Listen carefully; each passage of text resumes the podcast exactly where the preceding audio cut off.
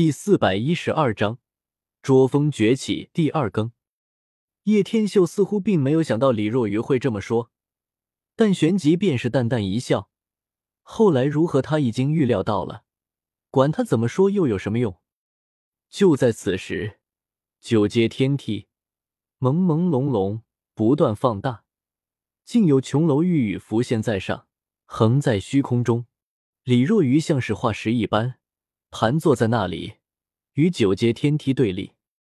错峰上，九阶天梯不断放大，化成九座平台，上面琼楼玉宇，云霞缭绕，朦朦胧胧。李若愚缓缓升起，被一股力量牵引，进入那片缥缈的宫阙间。山峰之上，极度的虚空，深笃的静谧，像是一方世界在演化。莫名的道与理在交织，万物尽显，生机勃勃，周而复始，循环运动。最初繁花似锦，绿叶欲自，最终却枯萎凋零，回归到他们的本根。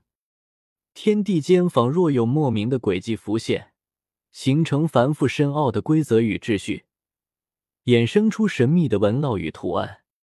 捉风，返璞归真。在演化到雨里，整座主峰便是一部经书，需要与之相应的心碟场才能捕捉到流转而过的神秘轨迹。大成若缺，大盈若冲，大巧若拙。叶天秀心中空灵，与拙风合一。李若愚所感悟到的一切，他同样聆听在耳。菩提子稍有温热，他宁静而自然。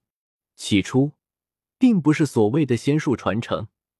而是捉风的根本心法，九秘之一不是修行的玄法，它是一种秘术，可融于心法内，发挥出种种神秘莫测的威力。九秘之一，瑰丽绝世，运转起来偶然触发，可数倍、十倍的发挥出战力，是所有圣地与荒古世家都眼红的罕世秘法。没有心法，没有招式，仅仅九种秘术。若是合一，东荒的几部古经都可换得，可想而知它有多么大的价值。可以想象一下，若是成功引动出玄黄母气于双拳上，再触发出如此秘法，绝对极其恐怖。任你法宝无尽，任你神通无双，我自一拳打穿。当然，数倍的触发战力，并不仅仅局限于肉身，可以体现在任何手段上。比如施展神通，比如玉器，甚至于飞行的速度，在叶天秀眼中，九秘绝对是无上秘法。主峰的这一秘，他一定要得到。忽然，一种莫名的道韵在流转，显得无比神秘。与捉风的古朴心法相比，有很多不同。没有声音传来，没有波动荡漾，有的只是一种奇异的神韵，在捉风之巅显现。整座桌峰古意盎然，像是穿越时空，回归到了万载以前，如荒山野岭，似从未被开发过，比现在还要普通，但却有一自然的气息在流转。叶天秀心中一震，双目恢复了清明，九秘之一化成种子，烙印进他的心田，破土而出，成为了永恒的生机。孕育在自然中的无上秘术被他彻底得到。再看捉风，山还是那山，水还是那水，草木还是那草木，没有什么特别的变化，一如过去。但是明显的是，他心中深处的一种感觉变了。数日后，李若愚行转，长身而起，整个人极其飘渺，显得无比的虚无与遥远。像是立身在云端，隔着一片星空，沾漆着历史的尘埃。不过很快便发生了变化，云雾散尽，他变得普通了起来，像是乡村中的平凡老者，没有一点出奇之处。此时，桌峰下早已聚满了人，不过却没有一人擅闯，更无一人飞临高天。全都在山下静静的等候，绝大多数人都是为投石而来，想要加入周峰这一脉。李若愚像是在指点叶天秀，道：“昔年我茫然无知，蹉跎岁月，在此修行数十年有余，才如梦方醒，感悟到了捉风的真意。依照老人所说，最近百年来，他才心中宁静，见与捉风合一，修悟到了前贤的心境，感悟到了捉风之道。今日开启传承后。”李若愚不过印证了那些所谓的妙谛而已，实在是非常人，在修行上具有大智慧，根骨不是问题，神体亦不见得真正无敌天下。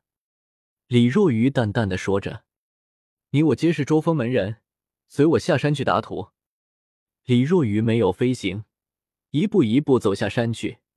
叶天修道也没说什么跟随在后。如今九秘已经得手了。在太玄门的任务也基本完成了。山门前聚集了很多人，甚至有些长老亦等候在此，没有擅自登访。太玄门有门规，加入其他主峰还有重新选择传承的机会，但一旦加入捉风，却不可改变，自古如此。从侧面说明了捉风的奇异。李若愚来到山门前，扫祭众人道。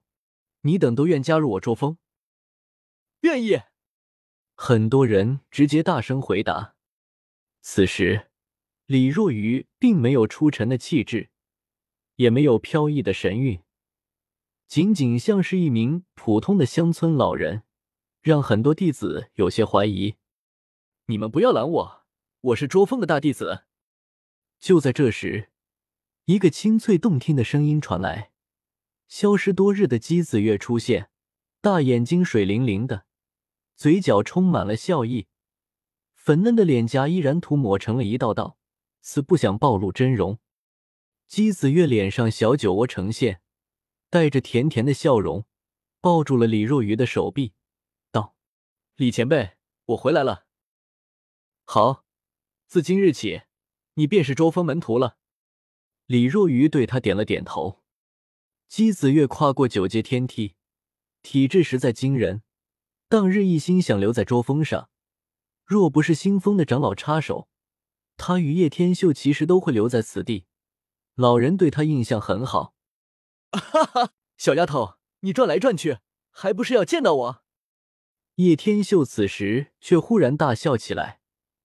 这丫头临走前还说，终于不用见到他了。可惜啊。始终还是回来了。哼，我只不过是为了加入周峰而已。姬子月也不知道怎么的，没有叶天秀斗嘴也是浑身不舒服。新峰上的人一个个都奉承讨好着他。前辈，我等意愿加入周峰。山门前的那些弟子再次施礼。你等在周峰下体悟，半月内若是有所领悟，即可加入周峰。李若愚这样说道，而后向山上走去，一些长老跟随他前行。本章完。